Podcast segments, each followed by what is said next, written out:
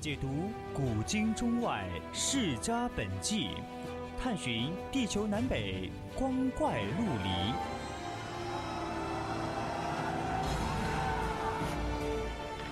拨开历史迷雾，挖掘未解之谜。大千探奇，秘境追踪，秘境追踪。VOC 广播电台百科探秘，为你展现神秘莫测的宇宙进程。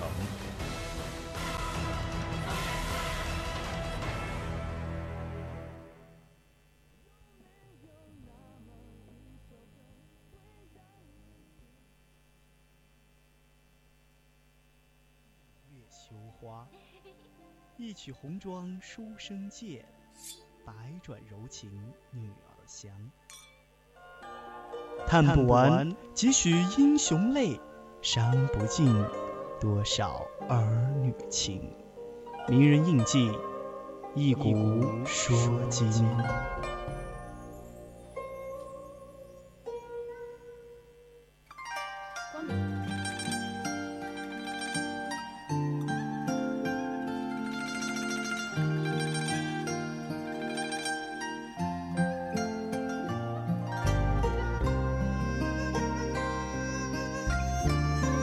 青春调频与您共享，亲爱的听众朋友们，晚上好！您现在收听到的是 FM 一零零四川宜宾学院校园之声 VOC 广播电台，我是今晚的主播吕小霞。民国是一个非常奇妙的时代，才子佳人辈出。那今天咱们聊的是民国初期，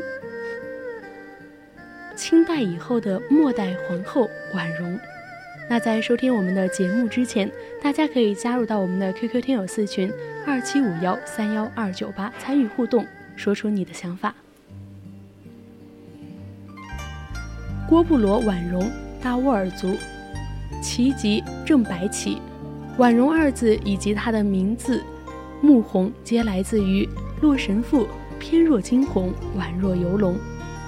一九零五年，婉容。出生于内务府大臣荣源府内，婉容的父亲荣源是一位特别开明的人士，时任内务府大臣。他一向主张男女平等，认为女孩子应该和男孩子同样接受教育。他除了教婉容读书习字、弹琴绘画，还特意聘请了中国出身的美国人任萨姆女士作为英语老师。婉容作为一个大乌尔族齐家的小姐，优郁富足的生活环境、显赫的家族地位、民族文化以及传统文化的教育，都对她产生了非常深刻的影响。婉容的生母爱新觉罗罗氏是定郡王溥绪的孙女，孕长的第四女，人称四格格。在生下婉容时因难产而故。婉容的后母还乡。同样也是定郡王溥绪的孙女，虚朗的第二女，人称二格格。当然，婉容的后母对她的影响是极为深刻的。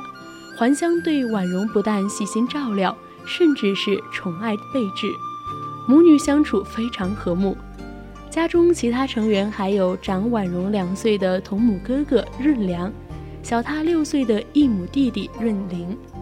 婉容的家住在北京东城区。一九二二年，已满十七岁的婉容，因其不仅容貌端庄秀美、清新脱俗，且琴棋书画无所不通，而且在贵族中是享有声誉的。同年，她被选入宫，成为清朝史上最后一位皇后。然而，婉容的当选并不是因为她的美丽与多才，而是在景皇贵妃的坚持下，溥仪才勉强圈点的。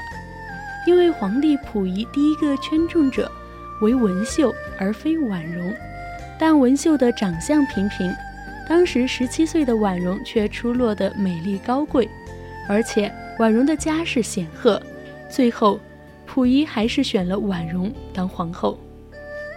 而文秀既然被皇帝圈上了，也不能再嫁给别的人，于是成为了溥仪的妃子。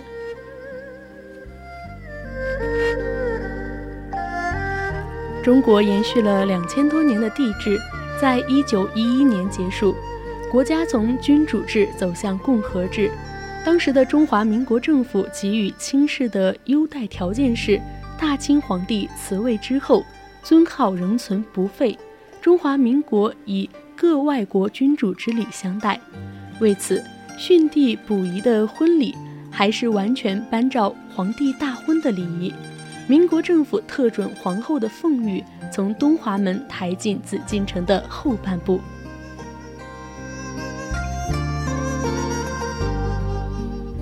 婉容是出身满洲旗人，知书识礼，当然，她也写得一首不错的诗词。她与溥仪的书信很多都是用英文来写的。署名伊丽莎白，溥仪在她刚刚进宫的时候十分宠爱她，还为她聘请过英文老师。婉容的相貌娇美，谈吐文雅，举止端庄，仪态不凡，内刚外柔，并富有善心。她是一位兼收中西方文化优势于一身的贵妇，但由于溥仪身体原因，两人婚后一直无子。一九二四年，冯玉祥发动了北京政变。十一月五日，溥仪被驱逐出紫禁城，婉容也随之离宫。随溥仪前往天津居住以后，婉容对鸦片成瘾。出宫以后的婉容精神焕发，她一改宫中的装束，换上了时装旗袍和高跟皮鞋，还烫了头发，已经成为了租界中的摩登女性。而对她吸引力最大的，莫过于到各大百货公司购物，反正有溥仪付钱，她可以无所顾忌的大肆挥霍，有用的没用的，看中了就必须买回来。当然，这也导致后来发展成为了婉容和文秀之间争宠的手段。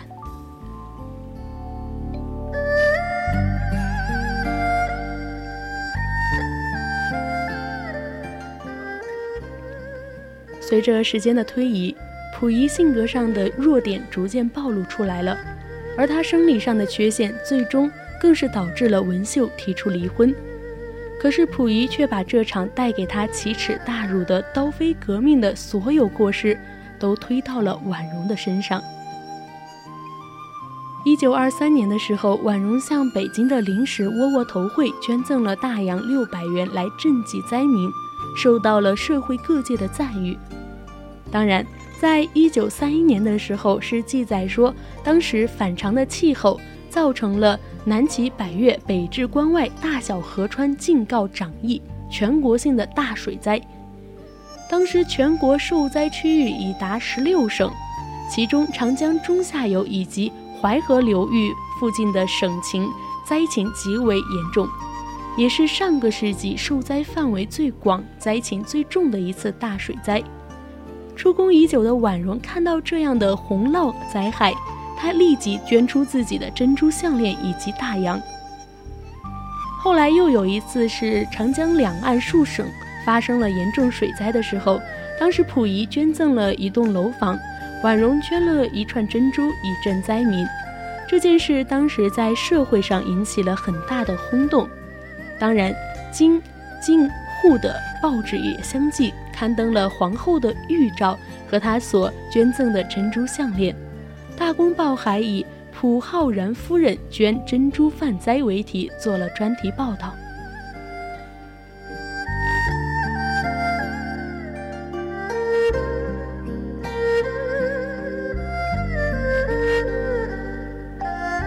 后来，川岛芳子奉关东军的命令，把婉容接到满洲，居住于新京。的执政府。一九三二年的时候，婉容在日本人的诱骗下，由天津转到大连，再转至顺旅与溥仪团聚。但此时的溥仪却已经成为了听任日本关东军的傀儡。从此，婉容她自己也落入到了阴谋的陷阱。在长春，婉容一切都要听从日本人的安排，当然。他的一举一动也都受到了秘密监视，他甚至不能走出大门一步。婉容不堪忍受日本人的欺辱，决意出逃。在中华民国南京国民政府第一任外交部长顾维钧回忆录中有这样的一段记载：我们当时在大连停留了一夜，发生了一件很有趣的事。我的一个随从人员过去在北京当过警察，是我的四个卫士之一。由于1925年的炸弹事件，他留了下来给我做保镖。他是北京人，在北京认识很多人。当我在大连的一家旅馆里吃午饭的时候，他进来说有一个从长春来的满洲国内利府的代表要见我，有机密消息要告诉我。我当时很犹豫。因为他说的名字我不熟悉，但是我的随从说他在北京认识这个人，问我可否见一下他。他告诉我，此人化妆为古董商，以免日本人的注意。我出去走到门廊里，我们停在转角处。此人告诉我他是皇后派来的。他说，因为知道我在满洲，他要我帮助他从长春逃走。他说，他觉得生活很悲惨，因为他在宫中受到日本侍女的包围，他在那里一举一动都要受到监视和告密。他知道溥仪皇帝不可能逃走，如果婉容他自己能够逃走，他当然也会帮助溥仪逃走的。我为这个故事所感动，但是我告诉他说，我的处境不能为婉容做任何事，因为我在。满洲是中国顾问的身份，我没有任何的有效方法来帮助他。虽然如此，我得到一个明确的概念：我已经知道日本人都干了些什么。这个故事也可以证实了日本的意图。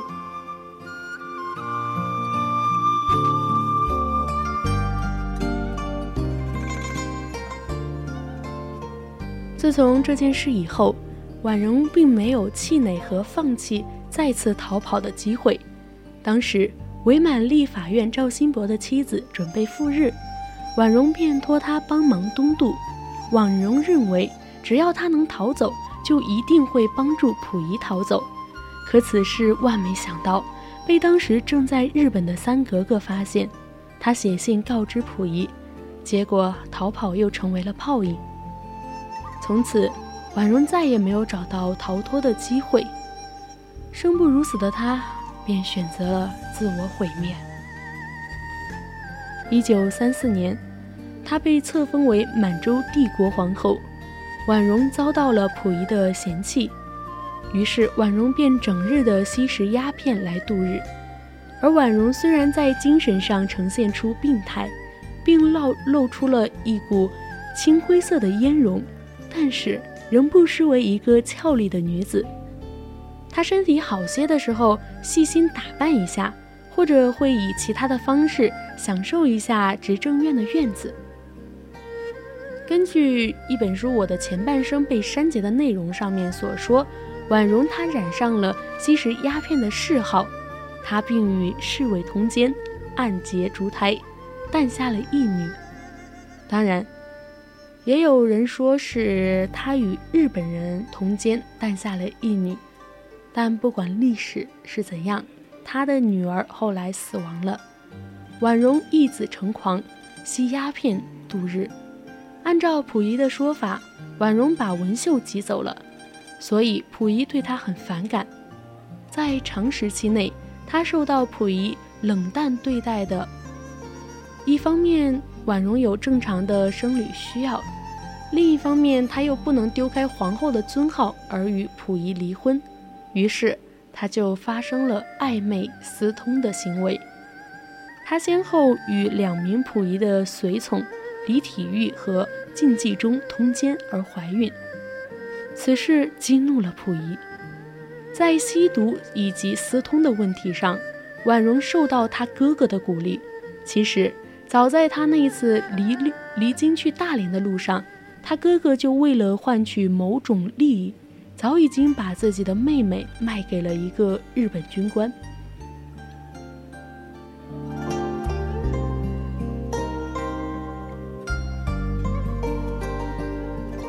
直到婉容怀孕即将临产，溥仪才知道婉容与别人私通。之后，婉容生下一个女婴，溥仪决定把这个孩子扔了。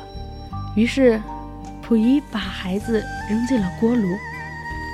之后，他却对婉容说：“把女儿交给了婉容的哥哥代养，导致婉容致死，也不知道孩子早已死亡了。”当然，还有另外一个传闻，说是当时婉容的女儿生下来就是死胎，然后才被溥仪给扔进锅炉。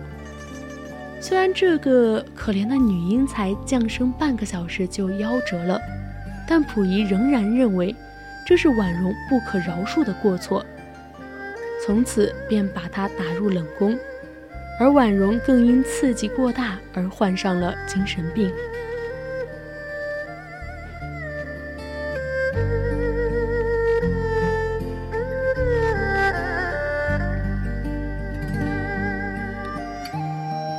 经过这一次的打击以后，仅仅两年的时间，昔日如花似玉的婉容就成了一个完全不能控制自己的疯子。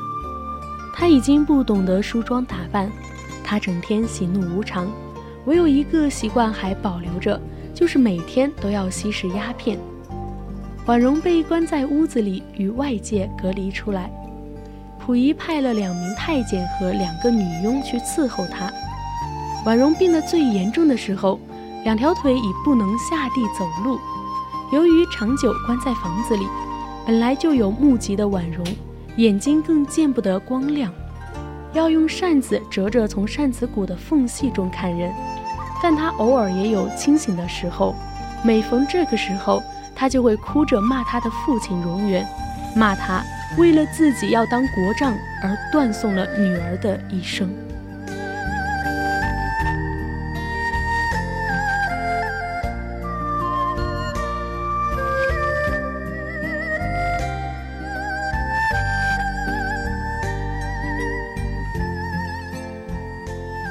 九四五年八月，苏联在八月风暴行动中迅速占领了满洲。婉容在十一日随宫廷人员自新津撤至通化大栗子沟，后被占领当地的共产党游击队俘虏，先后运至通化、长春、永吉、敦化、延吉，最后于一九四六年死于吉林省延吉的监狱里，葬地不明。有人说是用旧炕席卷着就扔在了北山上，当然，也有人说是葬于了延吉市的南山，但是尸骨已无处寻找。三年以后，在伯利收容所过着囚居生活的溥仪，从志浩给溥杰的家信中获悉了婉容的死讯，他无动于衷。最后，溥仪。忘了婉容，婉容的一生也就这样结束了。在零六年时，经过婉容的弟弟润琪同意以招魂的形式，他把婉容与溥仪合葬于河北清溪岭外的华龙陵园，溥仪墓清县陵。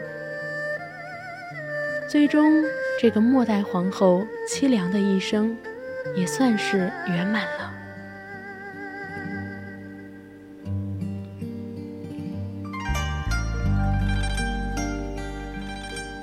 好了，今天的名人印记到这里就要结束了。我是今晚的主播吕小霞，我们下期节目再见。